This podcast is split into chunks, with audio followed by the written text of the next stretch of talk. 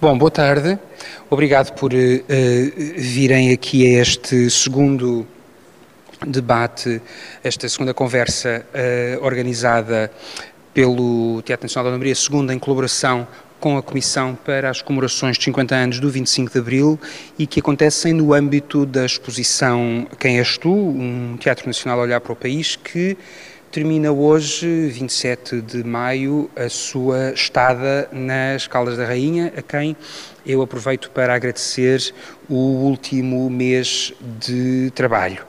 Esta é uma conversa que acontece sempre em colaboração com cada um dos espaços por onde a exposição vai passar, todos os meses uh, que vão ocupar esta um, presença da exposição uh, tem sempre uma tem sempre um debate, um debate que junta dois convidados uh, que se a, se a separação dialética fizesse sentido, um vem da história, da história económica, social, política, um, cultural e outro mais ligado ao teatro, à sua história, não necessariamente à história do Teatro Nacional Ana Maria II, porque estas não são conversas que sobre a exposição Uh, são, enfim, emanam, muitas das questões que estão na exposição emanam naturalmente uh, para os tópicos que sustentam esta,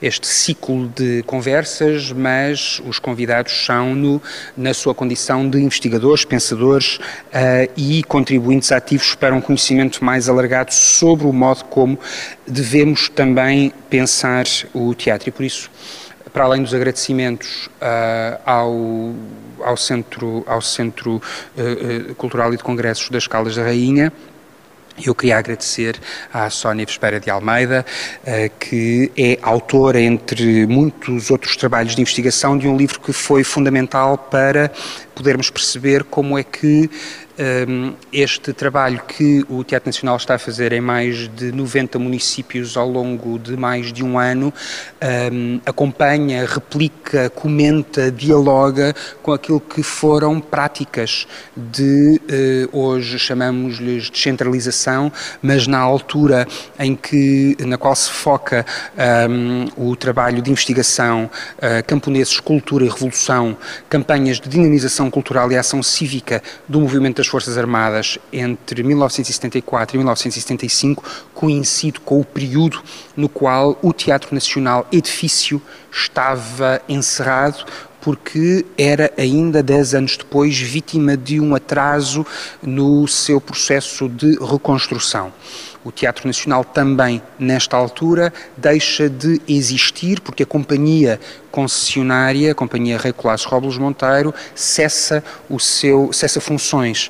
E, portanto, são os únicos anos desde a fundação em 1846 em que não há Teatro Nacional até à sua reabertura em 1978. E estas campanhas de dinamização, como vamos depois perceber, ocupam espaços imaginários e físicos que hoje esta Odisseia Nacional está também a percorrer. E por isso esta investigação um, é também fundamental para percebermos que país é que eh, evoluímos desde então. Não é a única área de investigação que a Sónia Vespera de Almeida tem feito, num trabalho de intensa uh, escavação antropológica das relações entre as pessoas e as memórias entre uma dimensão uh, imaterial e o modo como ela transforma a nossa forma de vivermos em, em, em sociedade.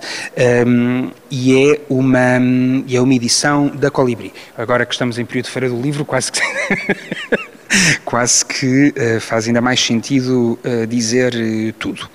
Depois, um, portanto, isto do lado da história social, política, antropológica, mas muito sobre a história cultural. Depois, do outro lado, mais ligado à história do teatro, o Nuno Costa Moura, que é atualmente eh, diretor do Museu Nacional do Teatro e da Dança, que é parceiro fundamental e estruturante desta, desta Odisseia Nacional que é montar esta exposição, mas que vem aqui noutra condição de autor de um estudo inédito que urge publicar, que é a sua tese de mestrado sobre o fundo de teatro, que uh, é como depois teremos também a oportunidade de perceber, é um exercício também ele de descentralização numa tentativa naturalmente diferente daquela das, das ações entre 74 e 75 e naturalmente muitíssimo diferentes as duas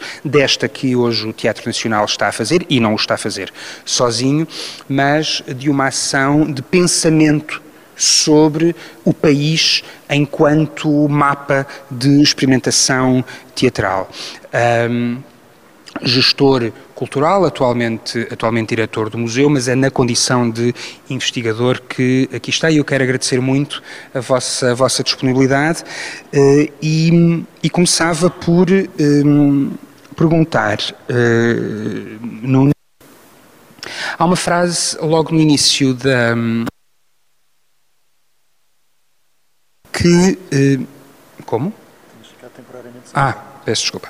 Que tinha ficado. Já não estar sem voz já é. Uh, que uh, diz a dada altura que foi a corte de Salazar que reposicionou o Estado como o maior patrono do teatro.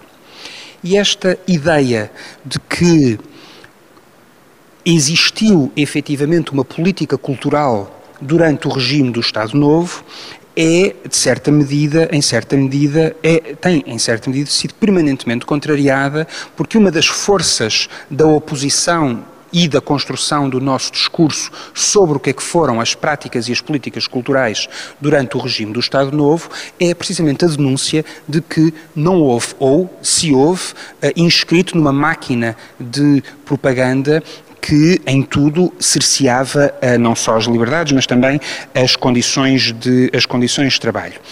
E eu gostava de te perguntar como é que nós podemos distinguir aquilo que é uma cultura do Estado Novo da cultura no Estado Novo e de como é que o teatro pode ter um papel a desempenhar nessa, na construção dessa, dessa ideia.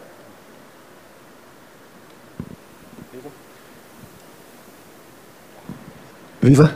É isto. Um, antes de mais, uh, obrigado pelo convite para estar aqui uh, presente, uh, a ti, Tiago, ao Teatro Dona Maria e o acolhimento que as Caldas da Rainha têm prestado a este projeto conjunto. Um, importa aqui criar a noção relativamente àquilo que que tu pedistes para comentar uh, do que é que é uh, a noção de teatro uh, na altura. o teatro para o Estado Novo é uma indústria e é encarado praticamente durante o tempo todo de existência, como uma atividade económica. e não é uma novidade, na verdade. É uma, é uma relação entre trabalhadores, eh, neste caso os atores, os encenadores, os maquinistas, os uh, cenógrafos, uh, os, os músicos e os, uh, os empregadores, neste caso os empresários uh, de teatro. Mas esta é uma lógica que vem de, uh, de séculos de prática teatral no país, portanto não é uma novidade porque na verdade só existem, ou podemos resumir assim, existem dois períodos em que o Estado tem um papel fundamental uh, no uh, patrocínio ou no, na, na, proteção uh, do teatro em Portugal. E o primeiro remontamos a 500 anos atrás, com o Gil Vicente, é com a corte de Dom Manuel e depois Dom João III, que o Estado tem um papel protetor deste autor e é porque durante 34 anos que ele é protegido pela corte, que ele consegue desenvolver um corpo de trabalho e passar de um monólogo muito simples a, complexas produções teatrais, exatamente porque tem o, a proteção estatal e, portanto, o dinheiro para poder evoluir na sua arte. E depois, na altura do, do Dona Maria, Uh, Dona Maria II e, portanto, do, do, Almeida Garrett, quando se cria, quando existe dinheiro para pensar o teatro nas suas várias vertentes, na, na vertente de, de, formação, com a criação do conservatório, na vertente da apresentação com dignidade dos espetáculos, com a criação de um teatro nacional, uh, de um teatro nacional espaço. Um, e uh, com a própria promoção da dramaturgia da dramaturgia nacional portuguesa estamos em pleno romantismo um, com a criação de prémios. Isto para além depois das revistas que o próprio Garrett uh, criou. Um, e uh, são estes dois momentos em que o Estado intervém claramente para uh, organizar ou uh, criar uma, um, um, boom, hoje lhe chamamos boom, mas um, um efetivo crescimento uh, daquilo que pode ser o teatro em Portugal, porque de resto o teatro sempre foi encarado como uma, uh, como uma indústria, como uma atividade económica, uh, como é uh, o sapateiro ou como é a produção industrial. E o Estado Novo pensou sempre no, uh, no teatro enquanto uh, este mecanismo uh, económico. Um, e não foi porque criou o Fundo de Teatro, este, no Fundo de Teatro é o início dos apoios sistemáticos um, ao, ao teatro e, portanto, a lógica de financiar uma atividade não foi por, uh, por pensar que o teatro é um serviço público, foi uh, para o apoiar enquanto, enquanto atividade económica na elaboração da lei que promulgou o Fundo Teatro, havia. Hum, havia nos, nos, nos, rascunhos iniciais dessa lei a inclusão do o teatro é um serviço público e, portanto, tem que ser salvaguardado. Essa menção foi retirada na, na, naquela que foi uh, a legislação publicada. Portanto, houve esse pensamento, mas foi negado que uh, o teatro teria que ser encarado pelo Estado como um serviço público. Não era um serviço público, era uma atividade económica e que merecia ter esse apoio, uh, como teriam outras indústrias uh, no país. Portanto, existe uma lógica económica mais do que cultural para o Estado Novo. Uh,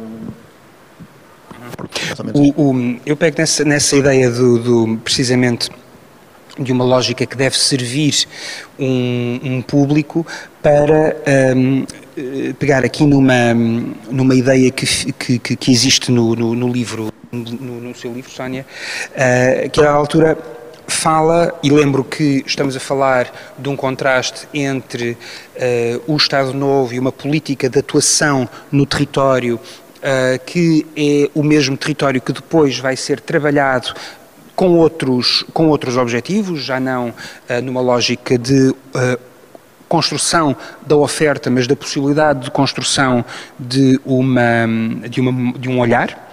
A dada altura, uh, diz que o entrosamento entre a questão do público e a descentralização cultural é primordial para este setor, portanto, para o setor para esta relação entre, entre a prática artística e a, e a, e a sua recepção. E nas suas, nas suas construções discursivas, povo é substituído por público e a sua proposta de descentralização cultural, sendo um projeto nacional, procurava fazer a apologia do local. O que é que foram Uh, ou de que modo é que, uh, naquilo que foram as, as campanhas de descentralização e dinamização cultural, que papel é que o teatro ocupou e que ideia é esta que distingue povo de público?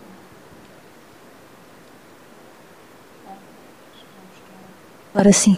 Então, uh, boa tarde a todas e a todos e cumprimentar, obviamente, uh, uh, aqui o Tiago Bartolomeu Costa, o Nuno Moura e, obviamente, também o Teatro Dona Maria. o convite para estar aqui na sua Odisseia e, sobretudo, um, acho que algo que, que, que, o Tiago referiu no início, um, quando eu tomei conhecimento da Odisseia, pensei, ok, o que é que isto, isto diz-me qualquer coisa, de facto, ou seja, essa ideia de descentralização que, de alguma forma, estava, esteve presente no período pós-revolucionário, ou seja, aqui temos um teatro fechado, não é, que vai ao encontro uh, do território. Nós estamos a falar da província, o povo da província, como era de facto uh, uh, o, vocabulário, o vocabulário da época, mas há também aqui esta tentativa de sair de Lisboa. E claramente o que acontece na investigação, que agora estou a revisitar precisamente nestas comemorações dos 50 anos do 25 de Abril, um, de facto a, a descentralização cultural é o que faz aderir precisamente aquilo que a instituição que tutelou as campanhas de dinamização cultural designou como o setor do teatro, ou seja, e de facto, inicialmente vários grupos de teatro independente e não só, a Comuna, a Cornucópia, o Teatro de Campolide, entre outros, de facto foram, aderiram a este projeto do MFA que foi lançado em outubro de 1974 no Palácio Foz.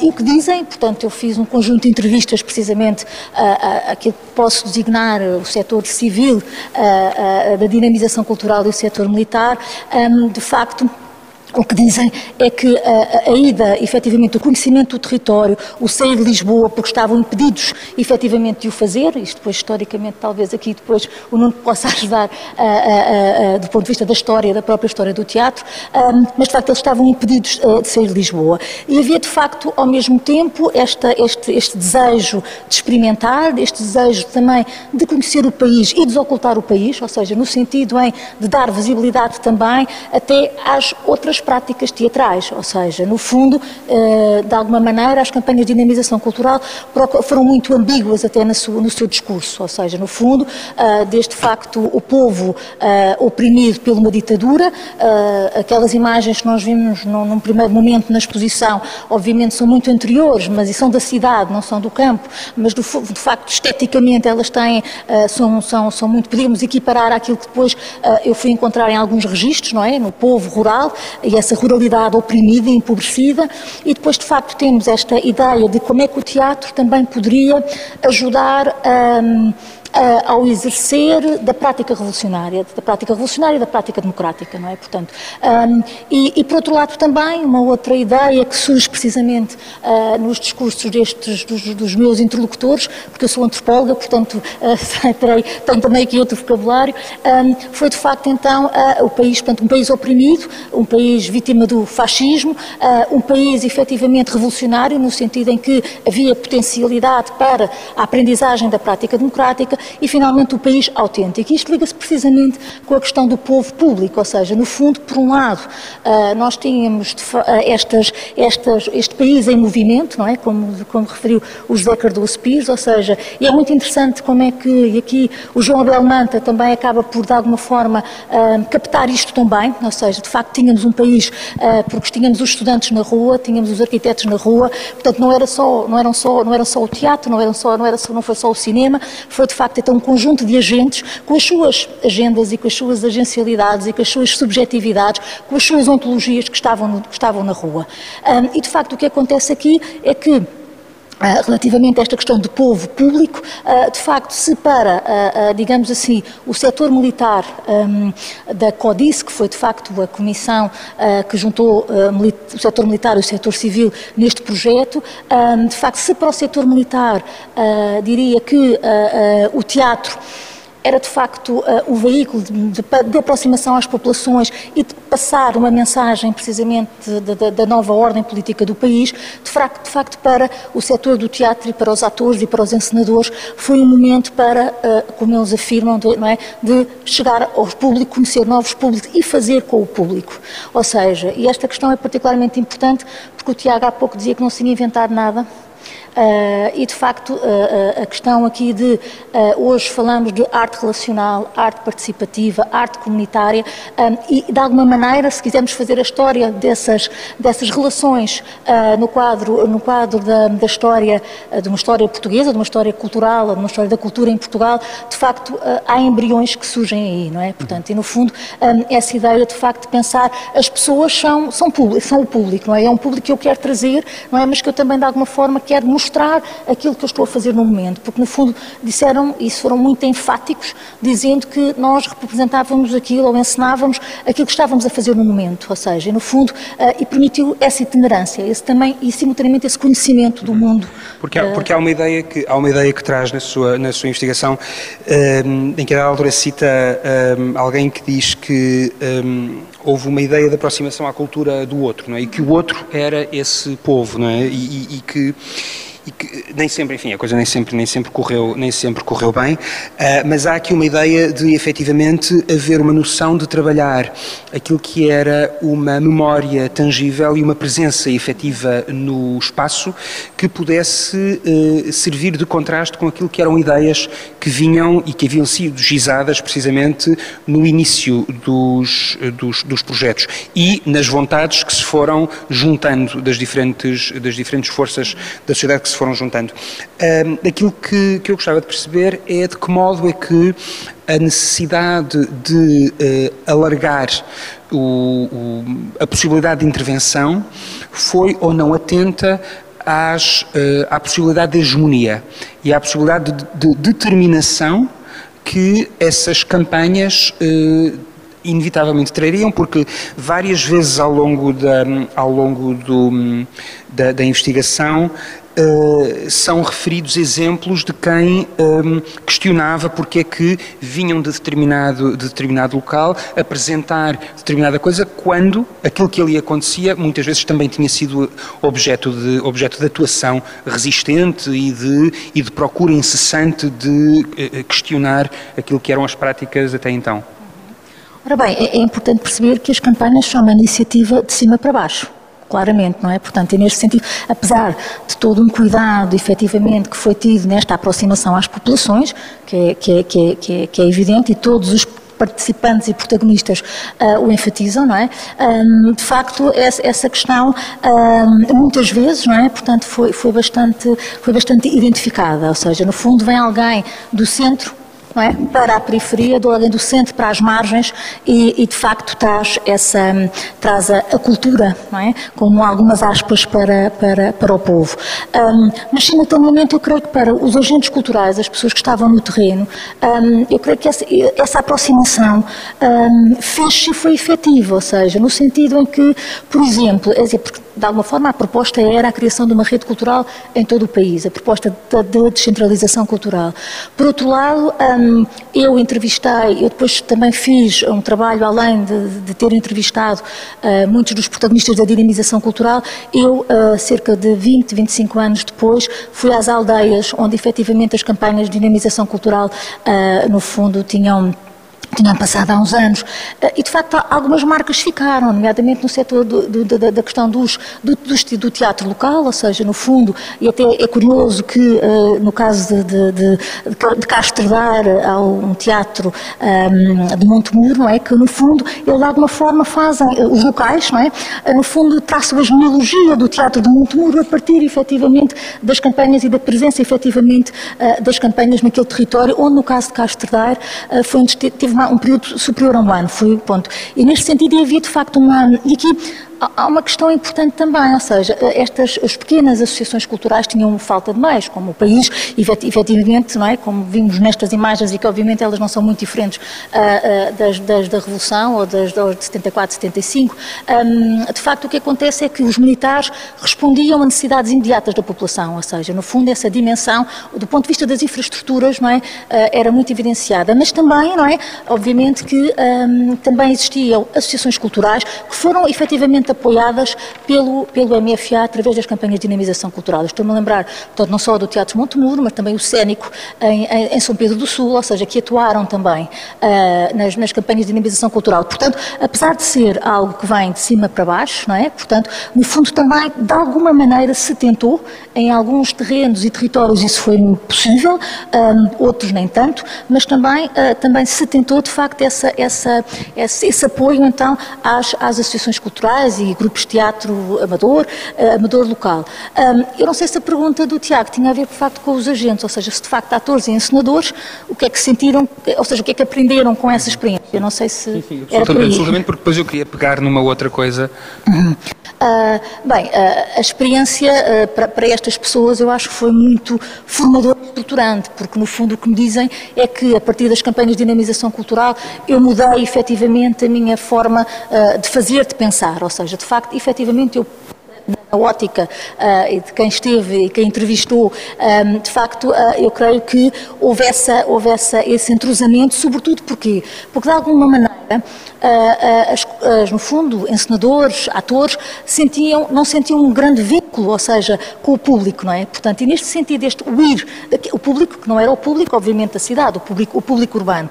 E, portanto, estamos num momento, numa conjuntura revolucionária, onde de facto está a desvelar o país, não é? Há também esta tentativa do documentar para o transformar, não é? Claramente não é? Para, para, pronto, e depois de facto lembro-me de, de, de, de, espetáculos que eram, que, eram, que eram de facto eh, levados a cabo em Eiras e em que o João Ota relembra que põe um holofote nas mãos ehm, das, das, do público, do público povo, que vocês chamar, de acordo obviamente com, com o vocabulário uh, da época e, aquele, e de hoje também, uh, ou audiência, não é? Portanto, isso de facto foi muito formador e de alguma forma, e diziam sempre, nós de facto não fazíamos, uh, estava, continuamos a fazer o que estava estávamos a fazer, ou que tínhamos projetado, ou seja, até determinado ponto, porque depois também, obviamente, há ali um momento também com tensões e com agendas diferentes que, obviamente, mas até o 75, e ainda nas primeiras campanhas uh, levadas a cabo em 75, essa, esta, esta dimensão ainda, ainda se mantém.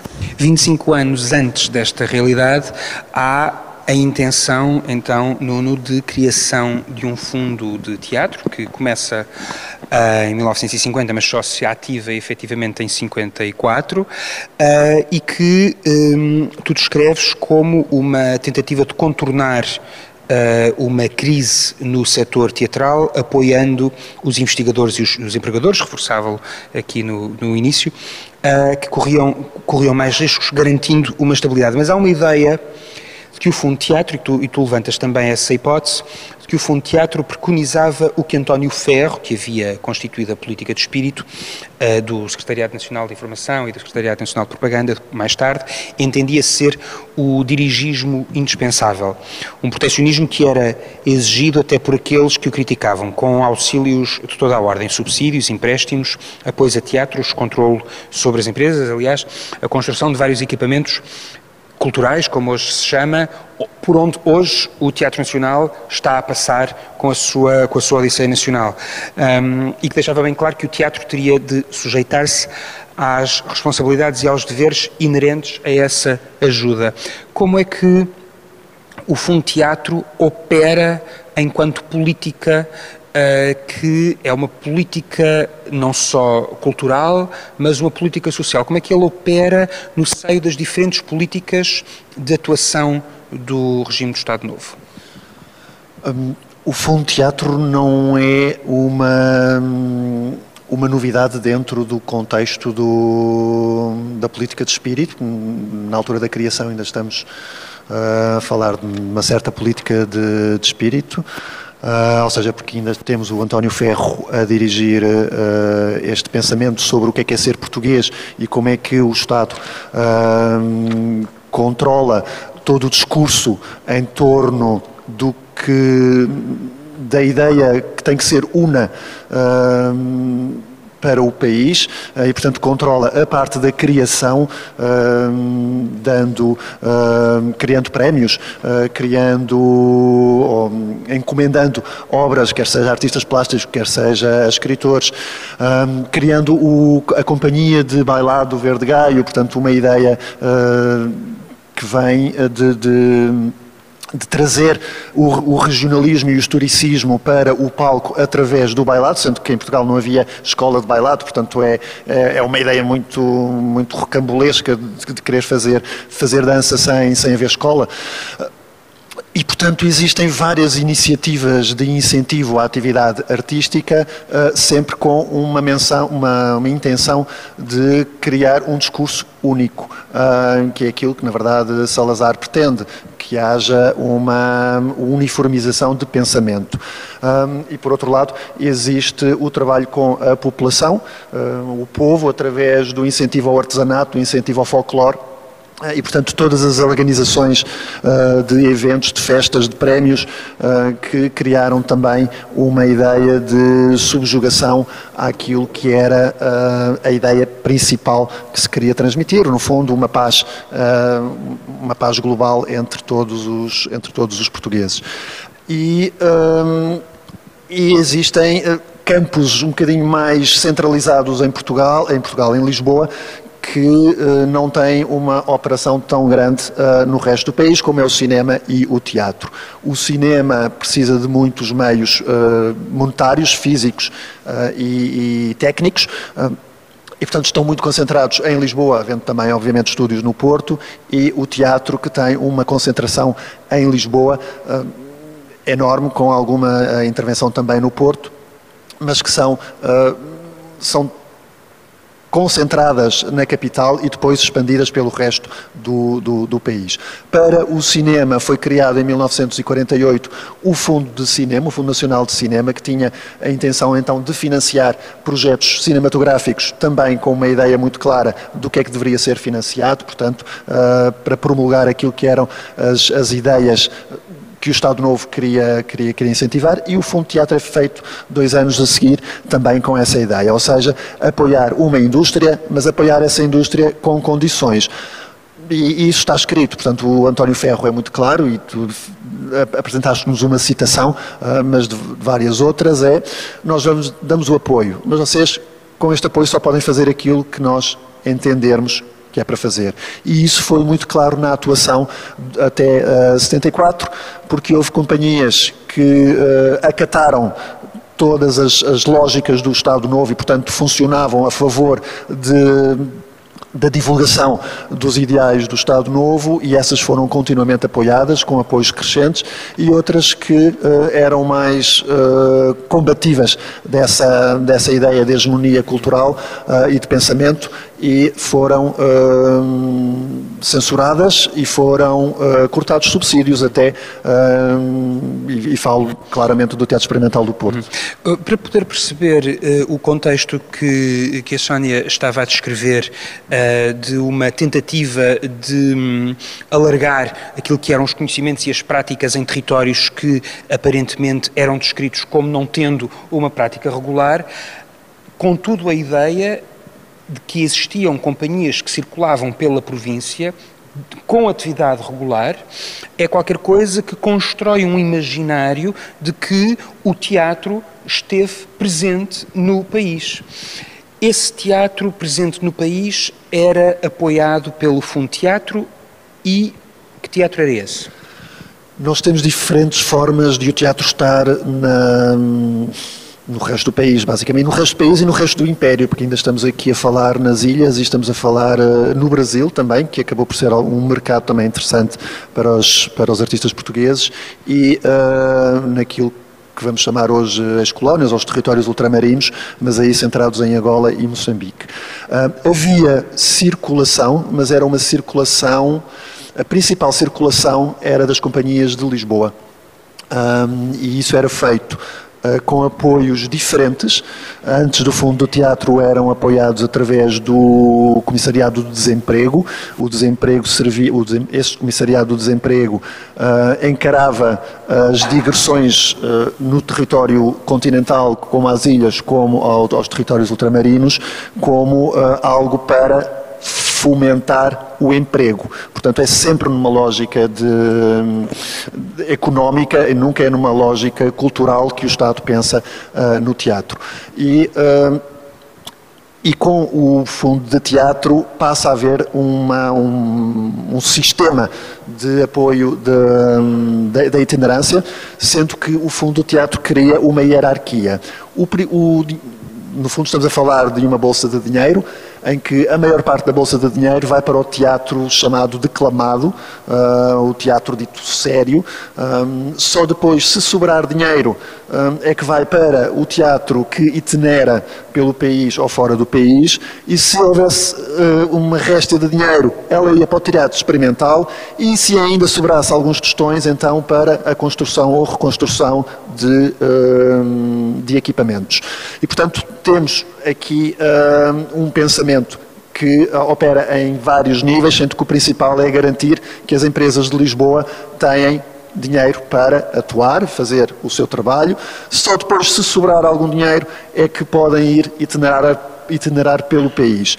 Ah, esta divisão é uh, muito clara daquilo que era o pensamento do Estado Novo sobre uh, o teatro e sobre a cultura. A cultura era germinada em Lisboa e, portanto, era aqui que as coisas deviam acontecer uh, e depois, com sorte, o resto do país poderia ter o benefício de, de aproveitar a atividade teatral.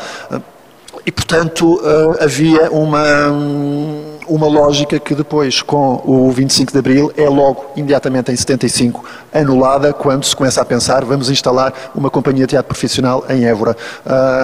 e, portanto, e depois com todo o movimento do, do, do MFA e de levar as companhias com tentativas de implantar uma semente no terreno. Uh, portanto, estamos nos antípodas disto. Uh, Lisboa é que é o centro da cultura e Lisboa emana a partir daí em itinerâncias que só aconteciam, ou normalmente aconteciam só durante o verão, porque era quando os, os, os teatros em Lisboa fechavam.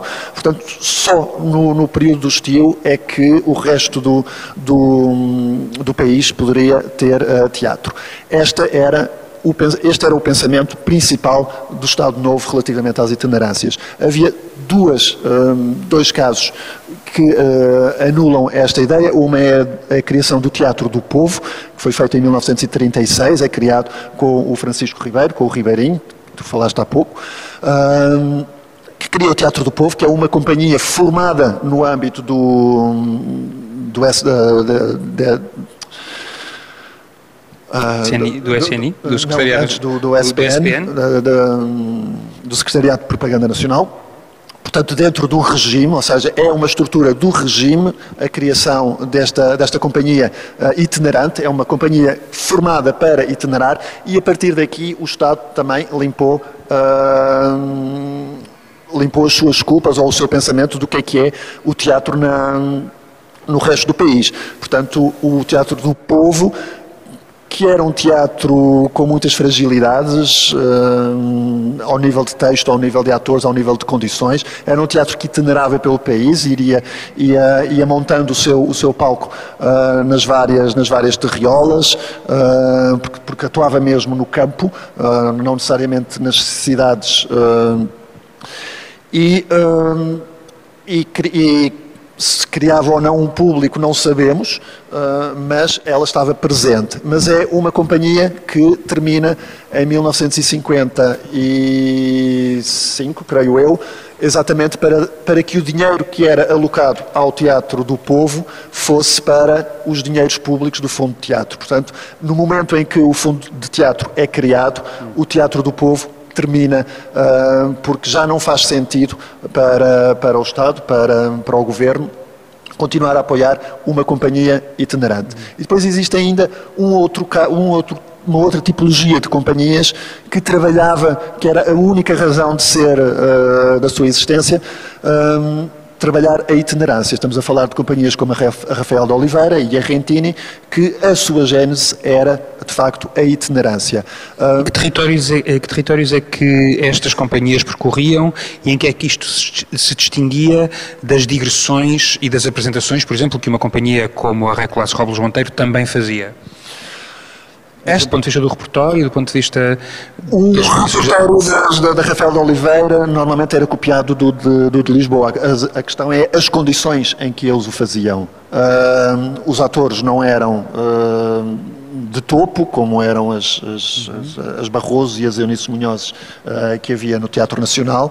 Uh, as condições, os palcos, as condições de iluminação, as condições técnicas, os cenários eram todos, uh, apresentavam todos maiores fragilidades do que companhias que tinham uh, a sua sede em Lisboa. Sendo que aquelas que itineravam, as companhias de Lisboa que itineravam, também quando itineravam, itineravam já uh, a 70% da sua qualidade. Portanto, já não era exatamente aquilo que era apresentado em Lisboa que essas, que essas companhias apresentavam no resto do país. Um, e as diferenças são são essencialmente também de localidades. As companhias de Lisboa apresentavam-se nos teatros e cineteatros espalhados pelo, pelo país.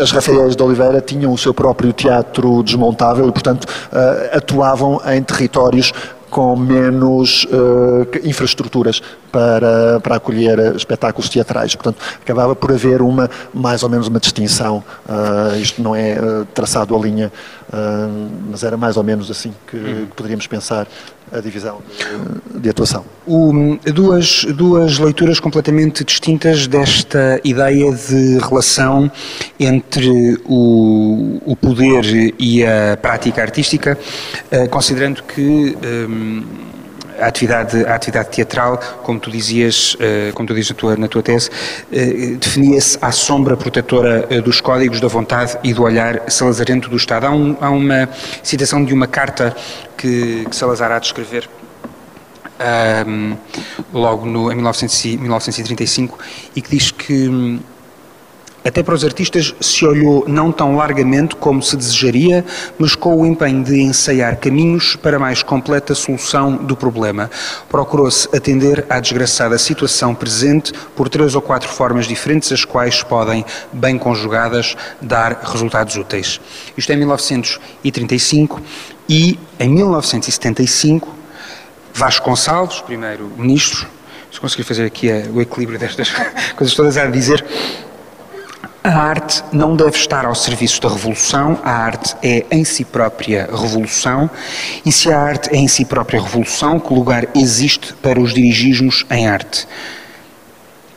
Sónia, esta ideia de que há uma, uma tentativa de não reproduzir mecanismos que durante o Estado Novo foram definidores dessas políticas, levaram a algum tipo de uh, entendimento de integração daquilo que eram precisamente as diferenças de acolhimento uh, das populações e dos poucos profissionais que, apesar de tudo, existiriam nos sítios, ou a ideia de dirigismo uh, é depois só. Uma, a ideia de não dirigismo é só uma forma diferente de apresentar a mesma coisa? Bem, não sei se responder. Uh, uh, vamos ver, vamos por partes. Ora bem. Depende da, da, da, da, perspectiva, ou seja, se, porque eu tenho, como sabem, não é, trabalhei sempre estas, estas uh, pluralidades e simultaneamente também as dissonâncias e as fricções e os atritos, uh, porque de facto uh, as campanhas de dinamização cultural tiveram configurações muito distintas, ou seja, elas podem, poderão ter passado, imaginem, uma tarde por uma população, por uma, por uma, por uma aldeia do Minho e, e estiveram lá um mês e um dia em Castro Daire e no Conselho de Castro Daire. Uh, portanto, uh, a primeira pergunta, se entendi bem, Tiago, é de facto se de alguma maneira uh, estamos a tentar que não haja um dirigismo, mas se ele existe ou não, até porque de facto os próprios agentes culturais a determinada altura sentiram isso. eu acabei por não ter muitos dados para explorar essa dimensão e esse eixo de análise na minha investigação, mas de facto, e que abandonam de facto o projeto porque sentem de alguma forma que havia esse tal dirigismo. Uh, Uh, este é um ponto, não, é? não, não, aconteceu sempre, de facto há um, há um clamor unânime, como diz o Wallenstein, pela descentralização cultural, em 74, início de 75, uh, e, e pronto, até uh, a 11 de março, digamos, um bocadinho mais, mais à frente, as, as, as, no fundo, esta relação, se vocês quiserem, entre, entre, entre o NFA e, no fundo, também estes agentes culturais, no fundo, tende, tende, tende a correr bem, digamos assim. por outro lado, do ponto de vista das populações, digamos assim, não sei muito bem qual era a segunda parte da sua, da, da sua questão, é, é lá, não é? Portanto, uh, de facto, do ponto de vista das populações, ou seja, se de alguma forma as equipas de dinamização compostas, não é, por estas múltiplas, uh, uh, múltiplas no fundo, vontades também, não é? Um, eu creio que de alguma maneira. Um, a vontade das populações, digamos, foi tida em conta, na medida em que, de alguma forma, quer os militares, quer os agentes culturais percebem uh, que uma, uma ação de esclarecimento não chega. E, portanto, há que implementar os tais meios técnicos e culturais. E, portanto, há de facto de, uh, uh, de alguma forma, que as campanhas se mantenham efetivamente mais tempo, mais tempo nos territórios. E nesse sentido houve essa, houve essa preocupação. E se nós lermos também os relatórios da ação, portanto cada, cada ação do MFA no terreno de facto tinha um relatório, nós percebemos que há um levantamento efetivamente essa auscultação das, das próprias populações, ou seja, daquilo que elas necessitam.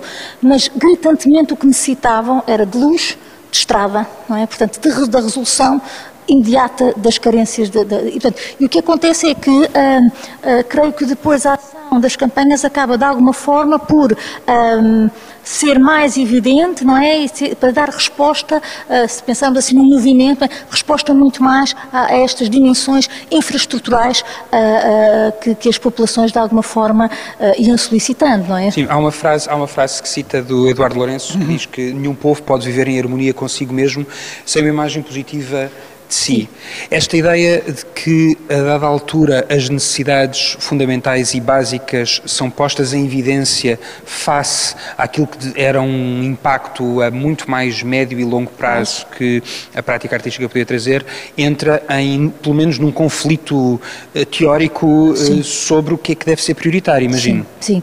isso é, é, é, muito evidente, ou seja, no fundo, uh, porque um, uh, o que da parte, efetivamente, das equipas militares, uh, no fundo, uh, uh, as solicitações eram, eram imensas e, ao mesmo tempo, essa tentativa de diagnosticar e de transformar o real é, é, foi, de facto, foi de facto muito, muito evidente. E, e, nesse sentido, a orientação foi essa, mas, simultaneamente, também não nos podemos esquecer, quando entrevistamos os agentes culturais, que também eles próprios, de alguma forma, dão conta disso, ou seja, há esse desvelar desse, desse, desse país, no fundo, esse país vítima, não é, de um Estado, de um Estado fascista, mas mas, mas eh, simultaneamente também começam de alguma forma a dar conta de alguma influência e algum dirigismo. Portanto, no fundo eu acho que as duas dimensões elas não podem, lá está, é um terreno muito eh, a várias vozes, eh, com muito atrito, muitos dissensos, um, mas que eu creio que é bom de facto para pensar o país, ou seja, o país que tínhamos e de facto essas necessidades prementes foram, foram e por isso é que quando eu estava a fazer trabalho de campo precisamente em Montemuro, não é? Um, as, as pessoas diziam, não é? nós também éramos povo português, estávamos aqui esquecidos, uh, e a determinada altura pergunto, mas lembra-se os militares terem estado, terem estado cá a abrir uma estrada, uh, e a senhora, uma professora primária, muito envolvida nas campanhas à época, diz, a Sónia está em cima dela, ou seja, estava na estrada que tinha sido aberta pelos militares, ou seja, ainda, de facto, e essa dimensão, efetivamente, quando se entrevista e se faz trabalho exploratório uh, e, e ostensivo, no terreno, a, a maioria das populações enfatiza isso, mas também enfatizam essa dimensão cultural, ou seja, eu acho que, que ficou lá, ou seja, no fundo, nessa ideia da semente, de alguma forma, não é, que, que, que o Nuno referiu, de facto, esse, ficou lá, não é, portanto, e no fundo, ah, e quando vamos efetivamente aos grupos de teatro local, locais, de alguma maneira, ah, isso é muito, é muito evidenciado, mas Quer dizer, foram 48 anos claro, de fascismo, claro. Portanto... Pois, precisamente, porque, porque eu, queria, eu queria pegar nessa ideia para, Nuno, te perguntar, uh, um, tu, tu refletes a dada altura que uh, um dos fins do, do Fundo Teatro era, uh, no fundo, que o Estado, uh, e era um, um, dos fins preconizados, aliás, na, na, na estratégia, no, nos documentos que, que definiam a sua estratégia, que o Estado não devia realizar atividades próprias um, da iniciativa privada. Portanto, que o Estado não devia pagar aquilo que era uh, da responsabilidade da iniciativa privada, privada, senão na medida em que esta se mostrasse de maneira inequívoca incapaz de satisfazer os interesses gerais.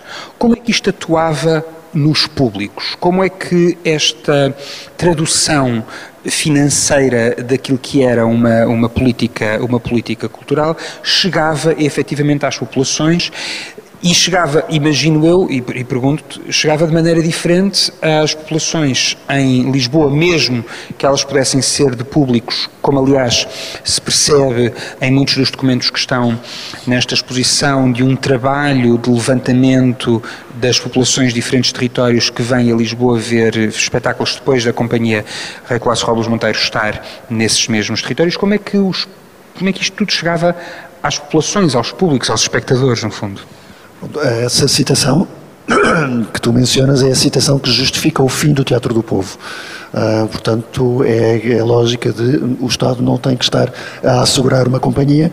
Uh, perdão, uh, quando com o Fundo do Teatro nós estamos a apoiar as digressões pelo país.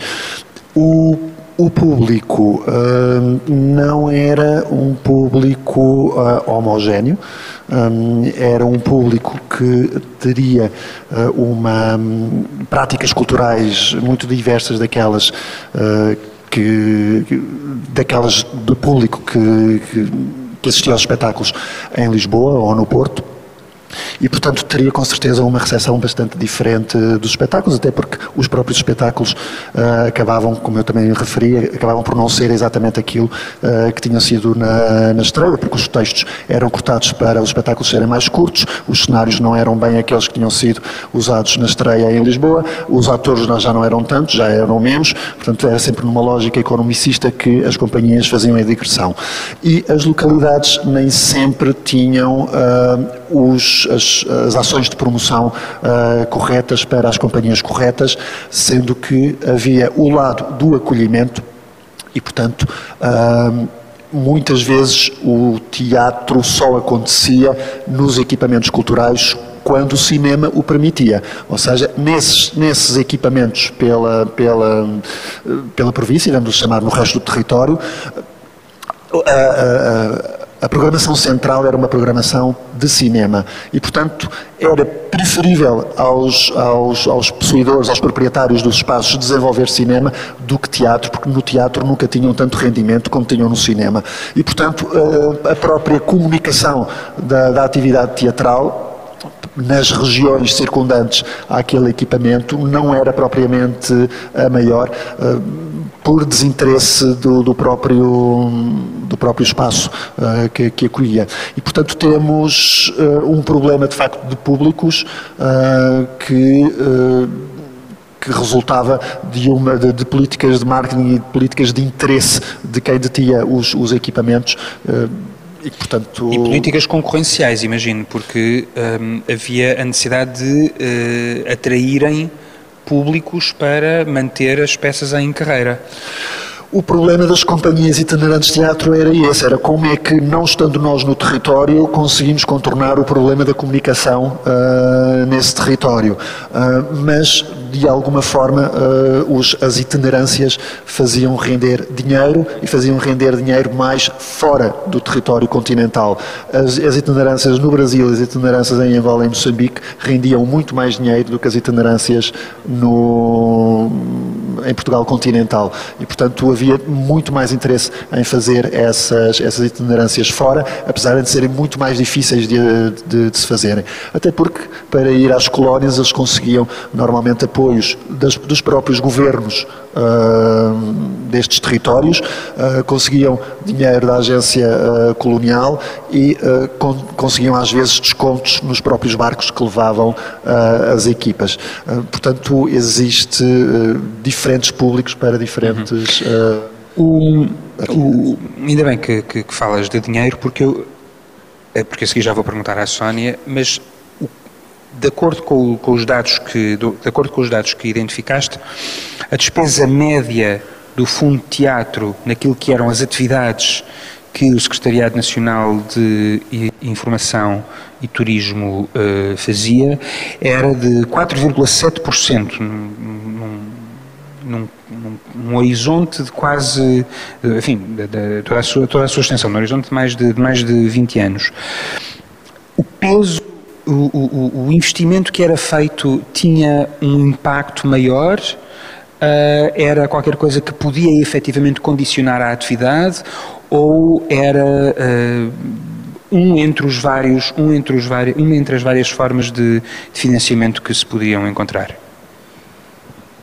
A partir da criação do Fundo de Teatro, a maioria das vias de acesso a financiamento público, uh, pontual sempre, uh, praticamente terminaram, exceto a questão das colónias. Ou seja, antes do, antes do Fundo de Teatro, antes de 1950, as companhias conseguiam ir buscar uh, dinheiro, a, por exemplo, ao Comissariado do Desemprego e a outras instituições públicas, sempre de forma pontual, nunca de forma estrutural e essa, e essa lógica de pulverização de apoios, que se iria conseguir algum aqui e outro ali, deixou de existir com aquilo que foi a regularização da relação entre o Estado e o teatro através deste mecanismo uh, de subsídios chamado Fundo de Teatro. e, um, e a partir daí, de facto, a relação é uh, inequívoca, é através do fundo de teatro, e o que acontece é uh, concentração deste fundo de teatro em alguns Uh, alguns em, em, empregadores, em alguns, uh, algumas companhias ou alguns empresários, de facto, para fomentar um certo tipo de, de teatro. Eu agora perdi-me na, porque, na tua porque, porque, porque, onde eu queria chegar era perceber se, para além daquilo que é o exemplo permanentemente dado da relação do poder com a prática artística, e nomeadamente através da censura, da censura teatral, da censura dos textos, do, do, do, dos espetáculos, também havia uma censura económica. Claramente, claramente. O, o dinheiro aqui funcionou como autorização para se apresentar ao público ou não. Ou seja, é através do mecanismo financeiro uh, que o Estado controla aquilo que consegue ir a palco. Uh, portanto, tem dinheiro do Estado, ou seja, tem mais mais hipóteses de se apresentar em palco aquilo que tem uh, o apoio estatal, porque estamos agora sim, a partir dos anos 50, num processo de crise clara daquilo que é uh, a atividade teatral, estamos com, uh, com o cinema a ocupar a maior parte do espaço uh, do lazer. Uh, muito brevemente teremos a televisão, temos a rádio, temos o futebol, que entretanto ganha uma primazia também uh, naquela que é a ocupação dos tempos livres do, povo, do povo português. e portanto temos uma menos frequência do público na atividade, na, na, nos espetáculos de teatro.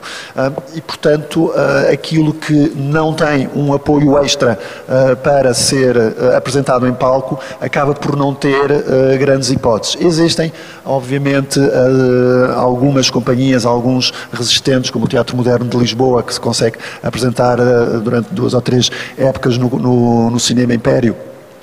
No Cinema Império, na altura, era teatro. Uh, e, e, que tem uma, um, um, lado crítico relativamente ao, ao status quo e que não tem dinheiro por causa disso, ou seja, é um conjunto de, de, de pessoas uh, que são claramente uh, anti, uh, anti-governo e que, portanto, não têm acesso aos.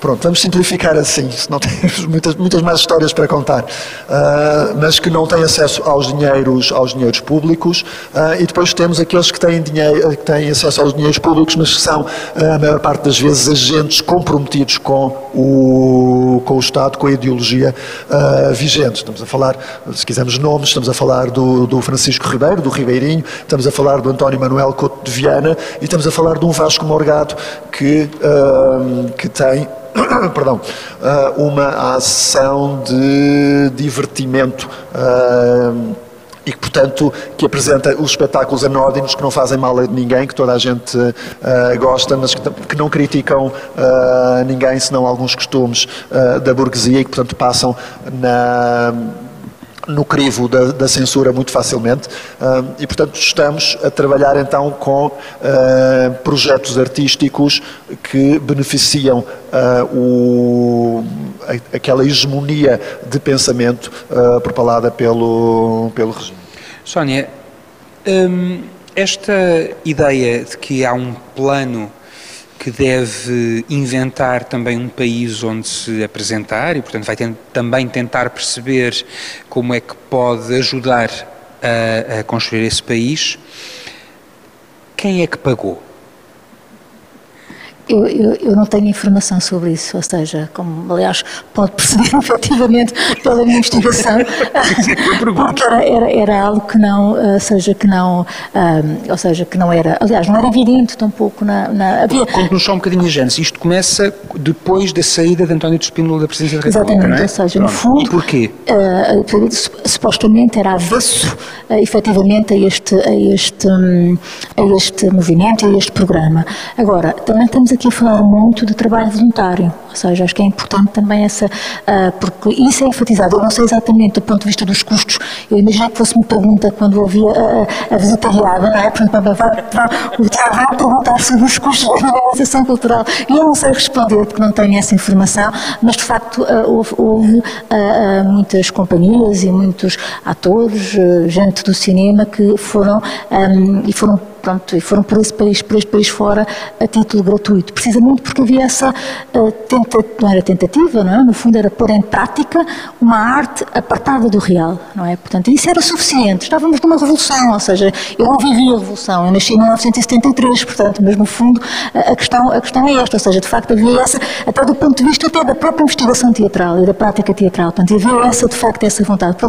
Eu não, não tenho essa informação, espero que alguém um dia consiga fazer essa porque, eu pergunto isto porque é muito interessante na leitura, na leitura deste, deste intensíssimo uh, levantamento da preocupação de serem reforçadas dimensões muito mais imateriais, uh, não apenas da experiência, mas dos valores e dos princípios, e nomeadamente numa ideia que tem a ver com a distinção entre o ter vivido e o, e o, e o, e o contar, não é? Uh, entre o ter vivido e o terem contado, mas sobretudo na construção daquilo a que chama a memória social e de como estas ações uh, participam tendo ou não tido bons resultados, tendo ou não sido bem recebidas, tendo ou não sido levadas até ao fim nas suas, nas suas intenções, participarem de uma ideia de memória social.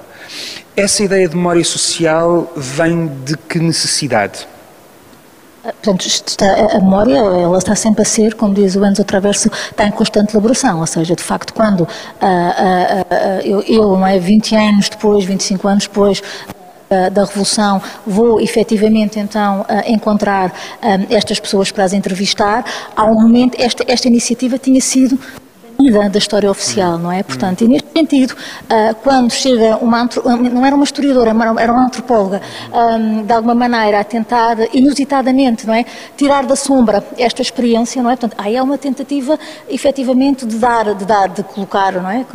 Dar, dar voz e, no fundo, iluminar aquela, aquela, aquela prática, ou seja, portanto, no fundo, a, a questão aqui é, por um lado, foram pessoas que tiveram um projeto para o país, não é? Portanto, é um pouco um bocadinho como aquele, aquela frase de um cartaz comemorativo que dos 30 anos do 25 de Abril do Pomar ao Portugal que vida é a tua, ou seja, nós temos que diagnosticar que país é este, não é? Mas também estamos quem és tu, que também estamos a olhar para nós, não é? Cada companhia olhou para si e viu de facto nas campanhas uma possibilidade uh, de avançar, não é? Portanto, e todas essas questões da identidade nacional, de ruptura efetivamente com, uh, uh, com, com, com, com, o legado fascista, isto é muito evidente, não é? Com, em, todas, em todas as. com o obscurantismo, ou seja, todo o vocabulário da época, se, se fizer esse levantamento, é muito evidente, não é? Portanto, se por um lado, não é? Portanto, houve à época essa construção de uma ideia, não é? De uma ideia de uma, de uma de nação, não são só ao nível do discurso, a dinamização cultural, o cívico estudantil, o SAAL, as campanhas de alfabetização, de facto tiveram uma prática efetiva no terreno, não é? Portanto,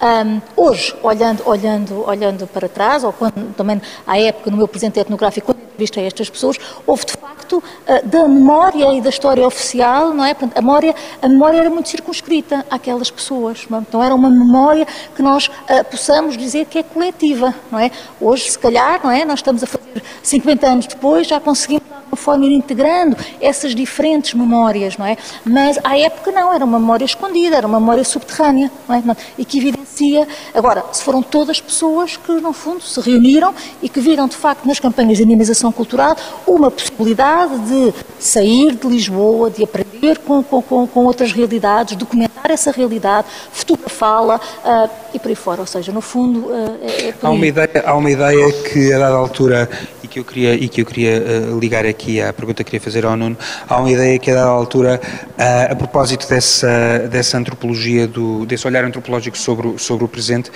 que diz que para a construção de um universo simbólico que ideologicamente facilitasse o funcionamento sem sobressaltos do sistema político, o Estado novo arquitetou para o país qualquer coisa que pretendia impor.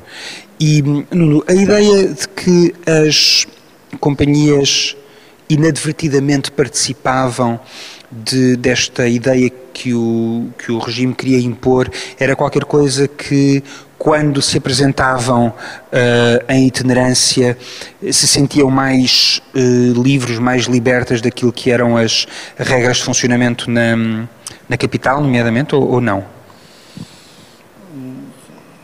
Respondendo à, à, pergunta diretamente, não tenho, não tenho a certeza. Uh, mas, nessa, mas na, eh, isto no sentido em que se havia textos que podiam ser apresentados em Lisboa e que depois eram levados para, para a província, uh, eram textos que acompanhavam esta imagem uh, construída sobre o país ou era qualquer coisa que depois podiam apresentar com outros contornos, de outra maneira, com outros objetivos, podendo ir um bocadinho mais longe? Não não sei se havia essa liberdade para, para trabalhar uh, outros textos, porque não era, não era uma intenção uh, deles trabalharem coisas específicas, ou trabalharem textos específicos, ou espetáculos específicos para, para a itinerância. E, portanto, trabalhavam aquilo que era o seu repertório e, portanto, uh, funcionavam com aquilo, com aquilo que já sabiam. eventualmente, Uh, estou a tentar lembrar se o projeto apresentado no Brasil teria tido essa liberdade maior, porque houve um apoio específico para a apresentação de companhias portuguesas no Rio de Janeiro. Um, e se uh, essa apresentação, mas como era uma apresentação financiada pelo Estado, possivelmente não, não teria saído daquela, daquele que era o espartilho, uh, espartilho de, de, da censura uh, aplicada no, no território continental. Então o que é que é esta ideia de se considerar o bom teatro serviço público? Essa não é uma ideia do Estado Novo. Hum. É, há uma ideia de teatro de arte que de alguma hum. forma tentam uh, fomentar. Uh, mas nunca enquanto algo que tenha que ser absolutamente assegurado pelo, pelo Estado e que tenha que ser assegurado uh, numa universalidade para todos os portugueses. Portanto, há lógicas daquilo que é a intervenção do Estado depois do 25 de Abril, portanto, uh, linhas estratégicas ou pensamentos estratégicos uh, daquilo que depois é aplicado de, como a universalidade do acesso uh, e, a, e, a, liberdade uh, de criação, que não são uh, fatores decisivos para, para, para o Estado Novo e, portanto, não são operativos, ou seja, não interessam a quem faz a definição da política, da política cultural. e, portanto, tratamos aí de, no fundo, continuar a trabalhar as ideias obsoletas e pouco progressivas uh, que caracterizaram este período da, da nossa história. O, Sónia, para terminar, um, eh, o país que o MFA foi, o país cultural que o, que o MFA foi encontrar ou ajudou a construir era um país mais autêntico e verdadeiro do, que, do que esperavam encontrar ou não?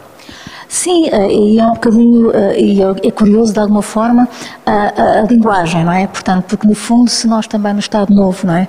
Eh, e o vocabulário, não é? Portanto, e, a gramática no Estado Novo, efetivamente, também através da, da, da, da política cultural do Estado Novo, de facto, a questão da autenticidade é bastante importante, não é?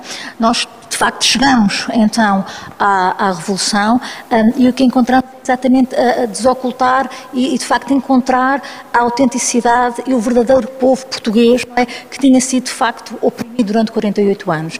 E de facto sim, ou seja, há um país o país autêntico, não é? Mas que não era o país, efetivamente, do Estado Novo, ou seja, parece uma ambiguidade, porque muitas vezes os termos é? e o vocabulário parecem semelhante, mas como diz o Gramsci, o novo, por mais novo que pareça, é sempre uma resposta de alguma forma ao passado, e pronto, e de facto foram dois anos, não é? Portanto, e, e de facto acontece é, é que, que, que, vão encontrar um, nas várias áreas, ou seja, de, quer, quer do cinema, do teatro, um, de facto encontrar, uh, uh, porque no fundo uh, desoculta-se um pouco dá-se visibilidade a um povo, não é? E que se, de alguma forma, se tira o espartilho, um espartilho de um Estado, de um Estado fascista, não é? Portanto, e neste sentido, sim, de alguma forma, e que também os agentes culturais, de alguma forma, também iriam contribuir, efetivamente, para que, uh, uh, de alguma forma, as populações, isto na sua ótica, de alguma forma, encontrassem efetivamente o seu verdadeiro, o seu verdadeiro, de alguma forma, a sua, a sua, a sua, a sua verdadeira forma de estar no mundo, não é? Portanto, e no fundo,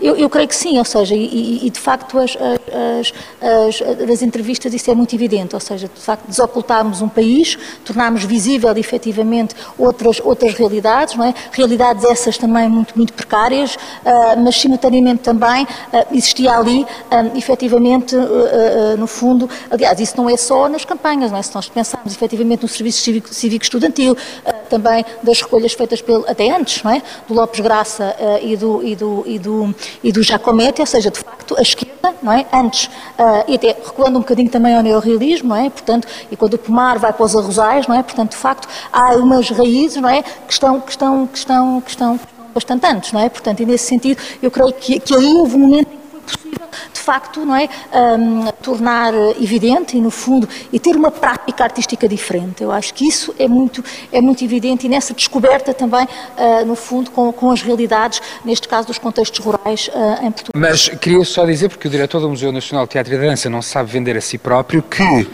o, a exposição permanente do museu vai uh, ser retirada em novembro deste ano em outubro deste ano, para ali ser colocada uma exposição dedicada a Gil Vicente, que vai ter uma grande, grande parte de leituras e adaptações contemporâneas pós 25 de Abril uh, de textos de Gil Vicente e que vai ficar até entrar esta exposição que um, tem grande parte do espólio.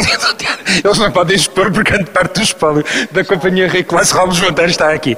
E, e portanto, há um trabalho permanente de uh, empréstimos, cedências, intervenções noutros, noutras exposições de um espaço que é, enfim, como viu, exíguo para aquilo que é uma memória que, até mesmo para poder ser eh, conservado, e nós uh, apercebemos disso também quando estamos agora a levar muitos dos materiais por sítios que muitos deles não são, uh, como aqui nas Caldas, um centro de artes, estão a ser expostos pela primeira vez. São materiais que não foram feitos para durar. Eles têm, são materiais que ainda por cima uh, perderam a sua utilidade, porque os desenhos para telões uh, não são os telões e os telões têm que estar enrolados. Os, os figurinos para os trajes são menos importantes do que os trajes. As maquetes para os cenários são mais frágeis do que os próprios cenários. E a altura, um trabalho de preservação de coisas que são feitas às vezes com materiais menos nobres para poderem produzir um efeito as luzes e a temos relativamente à cena a completar, em contexto museológico uh, perdem. E, portanto, às vezes é preciso proteger os materiais de si próprios, porque eles são muito, muito frágeis. Muito, nós, temos, nós, estamos, nós, nesta exposição, estamos a expor coisas pela primeira vez em contexto de exposição, porque ainda não tinha sido encontrada uma forma de os apresentar. E muitos deles nunca tiveram sequer de arte. Se tiver a possibilidade de ir aos Açores quando nós tivermos a exposição, vai ser feita pela primeira vez uma leitura de obras feitas por artistas plásticos que trabalharam com o Teatro Nacional, que vão, que vão ser apresentados desenhos de artistas do, do José do João do Almada do Júlio Pomar, eh, da Graça Moraes, que nunca foram apresentados porque não havia de os poder, de os poder apresentar. E, e de alguma maneira, uh, exposições como estas ajudam a expandir a ação de um museu que é nacional Uh, e que para poder ser nacional tem que estar presente em diferentes. E é isso que, pronto, que ele não soube explicar. Mas obrigado. Ora, essa. Pronto, uh, sim.